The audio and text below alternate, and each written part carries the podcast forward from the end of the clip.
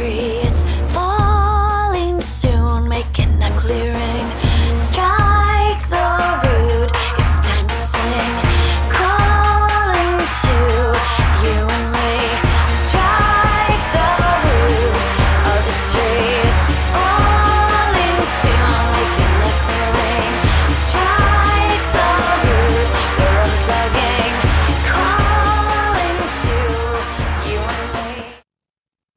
Hallo und herzlich willkommen beim Lifestyle Entrepreneur, dem Podcast für digitale Macher und Gamechanger.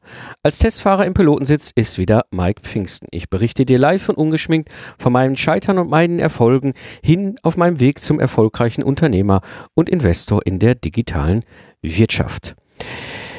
Ja, Productized Service, standardisierte Dienstleistung. Das ist so eine Geschichte, wo ich immer wieder erlebe, dass Leute sich damit auseinandersetzen und fragen, ja, kann ich das eigentlich auch? Gibt es denn Beispiele, die ich mich mal äh, bedienen kann, wo ich mir mal Sachen abschauen kann, wo ich das Gefühl kann, ob das überhaupt für mich irgendwie ein Weg ist? Und äh, so wirst du in dieser Episode erfahren, drei konkrete Beispiele für Productized Services und warum sie erfolgreich sind. Und das dockt halt wunderbar auch an in, an die letzte Episode, in der ich mir beschrieben habe, was sind überhaupt Productized Services und standardisierte Dienstleistungen und vor allem, wie der Unterschied ist zwischen einem Do-it-yourself-Angebot, also sprich einem Tool, einem SaaS-Werkzeug beispielsweise oder einem Online-Kurs im Vergleich eben zu einem Get the Job Done.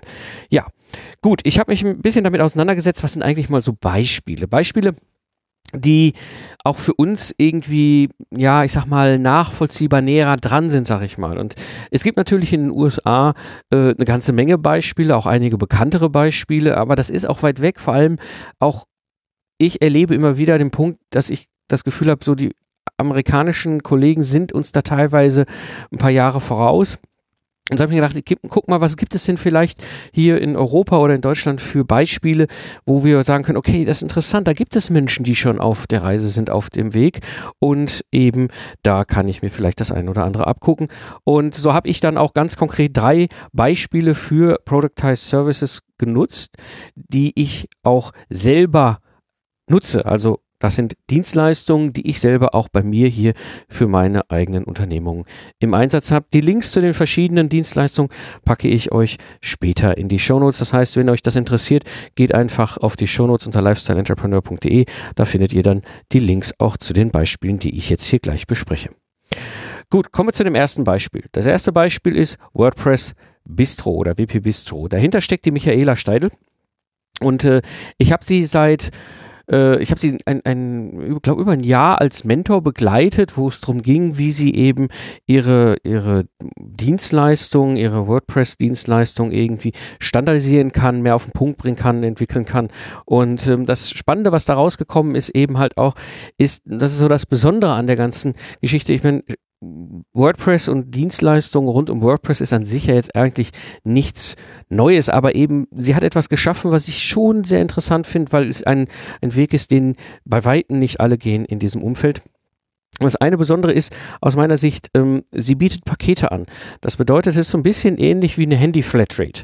Ja, ich weiß, ich habe immer mal wieder Tickets, ich weiß nur nicht wann und dementsprechend kann ich äh, bei ihr halt Pakete buchen. Das eine ist so eine Art Prepaid-Tarif. Ja, das heißt, ich habe einen festen Tarif, wo eine gewisse Anzahl Tickets einfach drin bearbeitet werden. Das kann ich einmal buchen und dann liegt das an der Seite und sobald ich ein Problem habe, schicke ich einfach äh, eine Nachricht und sage hier, ich habe ein Problem und dann wird halt ein Ticket gelöst. Das andere sind ähm, Pakete, die in so ein Abo-Modell gehen, was ich auch nutze.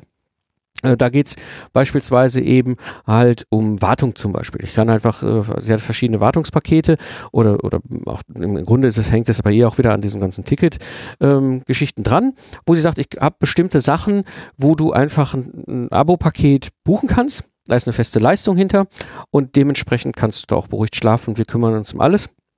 Mm, Eine zweite Variante, die sie halt im Einsatz hat, und das finde ich auch absolut genial, sind die Leistungspauschalen. Das bedeutet, sie hat für bestimmte Sachen, wie beispielsweise, was ich letztens erst genutzt habe, ist die Einbindung von HTTPS auf der Webseite, einfach für so bestimmte Dinge, ähm, die jetzt wichtig sind, aber eben nicht, vielleicht nicht so regelmäßig vorkommen, einfach äh, spezielle Dienstleistungen sind, ebenso Leistungspauschalen. Und das kann ich dann einfach buchen zu den Paketen dazu, eben wenn ich da irgendwas brauche. Beispielsweise, ich habe bei ihr gebucht eben diese Wartungspauschale, dass sie im Hintergrund immer guckt, dass bei mir alles schick ist bei mein, meinen WordPress-Installationen. Auf der anderen Seite hatte ich jetzt eben mal zum Beispiel mal diese Umstellung auf HTTPS, habe ich dann so ein Leistungspauschalen-Angebot ähm, gebucht und dann haben wir das gemacht. Und das ist, das ist spannend, weil ähm, dadurch, sie kümmert sich dann um alles. Ich muss mich um nichts mehr kümmern. Das ist für mich so eine Riesenentlastung meines Problems, weil ich ja sonst immer die ganze Zeit mich darum kümmern muss, um mein WordPress und dass das ja irgendwie abgedatet und fancy und schön und schick ist im Backend und auf der anderen Seite, wenn ich dann so spezielle Sonderlocken habe, ähm, weiß ich genau, okay, das ist mein Problem, das ist das, was sie in den Leistungspauschalen als Paket in dem Fall anbietet, dann buche ich das einfach und habe gesagt, komm hier, ich kaufe das Paket HTTPS-Umstellung und dann hat sie mir die Seite umgestellt. Also das ist wunderbar. Und vor allem das Schöne ist eben an dieser Art und Weise, wie sie betreibt, es gibt eben eine klare Kundenschnittstelle, wo ich halt wenn mit meinem Thema ähm, andocken kann. Ich habe ein Problem, ich hab, muss ein Ticket eröffnen oder sonst was. Und dann hat sie dahinter klare Prozesse und dann läuft das alles selbstständig. Also wie gesagt, an der Stelle das mal ein Beispiel im Bereich Internet wo du im Grunde sehen kannst, wie kannst du sowas machen, von einem klassischen individuellen Dienstleistung wegkommen, äh, eben hin zu einer standardisierten Dienstleistung, wo du einen riesengroßen Mehrwert hast für den Kunden und eben der Kunde durch diese Art der Pakete und Leistungspauschalen eben gleichzeitig auch noch ein, ein, eine Sicherheit hat, was dann den Preis angeht und ähm, also gewinnen am Ende beide Seiten. Sie gewinnt, sie ist weg von dieser stundenbasierten Geschichte und der Kunde gewinnt. Er hat klare Ergebnisse und vor allem auch klare Kosten. Das war mal so das erste Beispiel. WordPress oder WP Bistro von der Michaela Steidel. Dann komme ich zum zweiten Beispiel. Zweite Beispiel, Keller und Rüger Steuerberatung. Dahinter steckt der Christian Rüger. Das ist ein Steuerberater, der begleitet mich seit 2005, seit ich mich selbstständig gemacht habe. Ich bin über viel Zufall und Empfehlung mal irgendwann ähm, zu ihm gekommen. Im Grunde mit dem Start meiner Selbstständigkeit.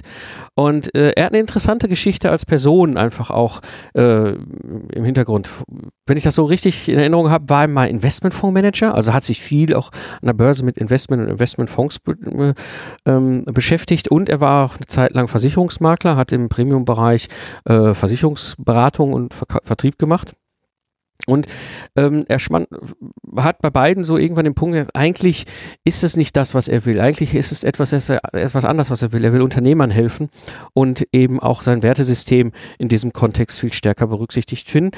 Und ähm, so hat er, bietet er eben halt mehrere standardisierte Dienstleistungen im Bereich Steuerberatung an, was für mich halt wieder ein Riesenvorteil ist im Bereich Finanzbuchhaltung, im Bereich Jahresabschlüsse meiner Firma, im Bereich der Lohnbuchhaltung. Und äh, nicht nur, dass er eben diese standardisierten Dienstleistungen anbietet, das Geniale ist eben halt, er ist auch noch spezialisiert mit seiner Steuerberatung auf KMUs und vor allem da speziell Freiberufler. Was ich sehr sympathisch finde, weil ähm, ich weiß, okay, das ist jetzt nicht ein Steuerberater, der große, fancy Mittelständler und Konzerne begleitet und nebenbei ja noch so einen kleinen Freiberufler, sondern eben halt wirklich auf die Sorgen und Nöte, auf die Fragen und Gedanken eben halt dieser Zielgruppe sich spezialisiert hat und das ist so das Besondere bei ihm, eben auf der einen Seite, der kümmert sich um alles. Das ist absolut genial. Das ist wirklich, ich habe dadurch, dass er eben halt so klare Kundenschnittstellen hat und Prozesse, mit denen er arbeitet, äh, weiß ich einfach, ich bin da gut aufgehoben und ich muss mich da auch nicht äh, immer mit beschäftigen, sondern das, manchmal gibt es so Effekte, äh, er und seine Mitarbeiterinnen, die denken mit. Ja, also es ist so, ähm, wo plötzlich äh, eine Mail auftaucht, wo ich denke so, oh Mann, ey, das stimmt, ey, da hat einer mitgedacht. Oder man so Sachen, manchmal hat ja, Buchhaltung fertig machen ist ja jetzt auch nicht so das, der Lieblingssport von, von uns Unternehmern ja, diese Papiersortiererei in Anführungsstrichen und auch die digitale Papiersortiererei, das wird ja auch nicht besser. Ja, und, ähm, und, und schiebe ich das so vor und weiß, ich muss jetzt eigentlich, muss ich es mal fertig machen. Ja, und dann kommt der nette Anruf oder die nette Mail von der Mitarbeiterin und sagt Herr Pfingsten, hallo, ja, denken Sie mal dran, ich brauche mal wieder hier die Unterlagen. Ja, rechtzeitig vor allem und freundlich und nett und du merkst, dass das eben halt eingebunden ist und verwoben ist in diesen ganzen Prozessen und Kundenschnittstellen und damit verbunden, das kommt auch aus seinem Kontext, was ich auch immer in den Gesprächen mit ihm erlebt habe, eben diese starke Wertorientierung, die er als Vater von fünf Kindern auch hat und Unternehmer, die er es erlebt, diesen Unternehmergeist und vor allem, er sagt das in der Dienstleistung, er, er findet, das war so sein Ansatz auch damals, als er sich dann in, in der Steuerberatung selbstständig gemacht hat, dass er gesagt hat, ähm, er möchte Dienstleister sein für diese Unternehmer und nicht einfach nur irgendein ein Mensch, der fancy irgendwie für ein Telefonat 20 Euro abrechnet, äh, egal ob es einen Wert hatte für den Kunden oder nicht. Und deswegen hat er etwas gemacht, schon 2005. Ähm, er hat schon 2005 mit Flatrates gearbeitet. Das fand ich damals cool Ja, weil ich wusste jetzt genau, wie viel ich da im Monat halt bezahle für meine ganze Steuerberatungsdienstleistung, die ich halt so benötige und hatte damit auch Sicherheit, was die Preise angehen.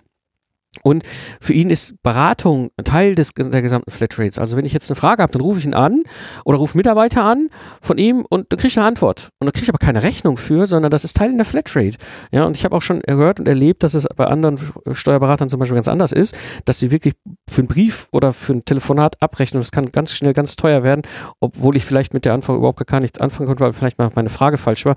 Und also das ist etwas, was für mich seit 2005 mit ihm schon immer normal war. Und immer wenn ich höre, dass das nicht normal ist, wundert mich das, weil eigentlich ist das doch die genialste Art und Weise, eben halt äh, seine, seine Dienstleistung zu standardisieren und auch einen riesen Nutzen in der Kundenfokussierung eben dann zu bringen, weil er ihm sagt, er will helfen. Und etwas, was mich gerade auch total anfixt, er geht aktuell sehr stark auch in Richtung Digitalisierung. Wir sind schon länger da im Gespräch, weil ich ja auch hier meine ganze Buchhaltung digitalisiert habe und er geht da diesen Weg mit und denkt da auch weiter. Also das ist das, was mich äh, sehr fasziniert. Einfach mal auch ein Beispiel im Bereich Steuerberatung, die ja klassisch stundenbasiert oder fallbasiert ist, ähm, eben wie du da äh, umbauen kannst auf einen Productized Service, der eben halt auch für die Kunden einen extrem hohen Mehrwert hat ähm, und eben halt auch viel Sicherheit im Bereich der Ergebnisse und auch der Kosten.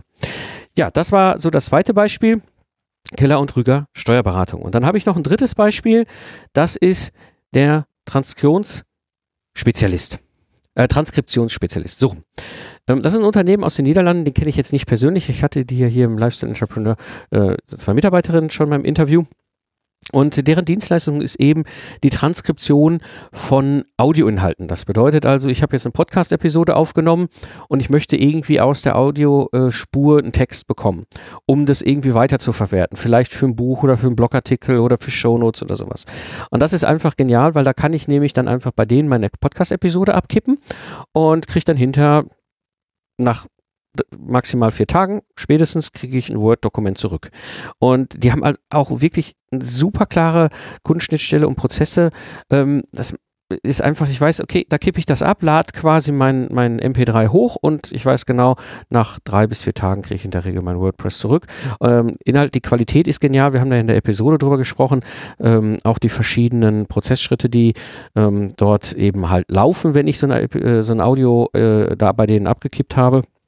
Auch die Qualitätssicherung beispielsweise, die da läuft, ähm, genial. Und eben halt diese minutenbasierte Flatrate, ähm, was für mich auch äh, Sicherheit bringt, weil ich weiß einfach, okay, ich habe jetzt 30 Minuten Audio, die ich da reinkippe und dann kann ich mir vorher schon einfach einen kleinen äh, einmal eins ausrechnen, wie viel Euro hinter in der Rechnung stehen wird. Auch das ist etwas, was ich zum Beispiel auch nutze mit diesem Service ist mittlerweile Videotranskription.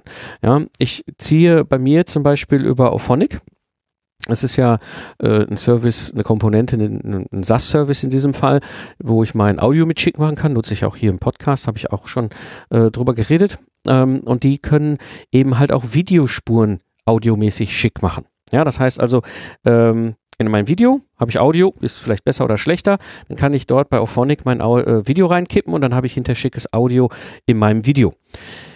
Nebenbei bietet mir Ophonic aber beispielsweise auch die Möglichkeit, das Audio nochmal separat als MP3 zu bekommen. Neben dem Video, was ich ja wieder zurückbekomme im schicken, schicken Ton.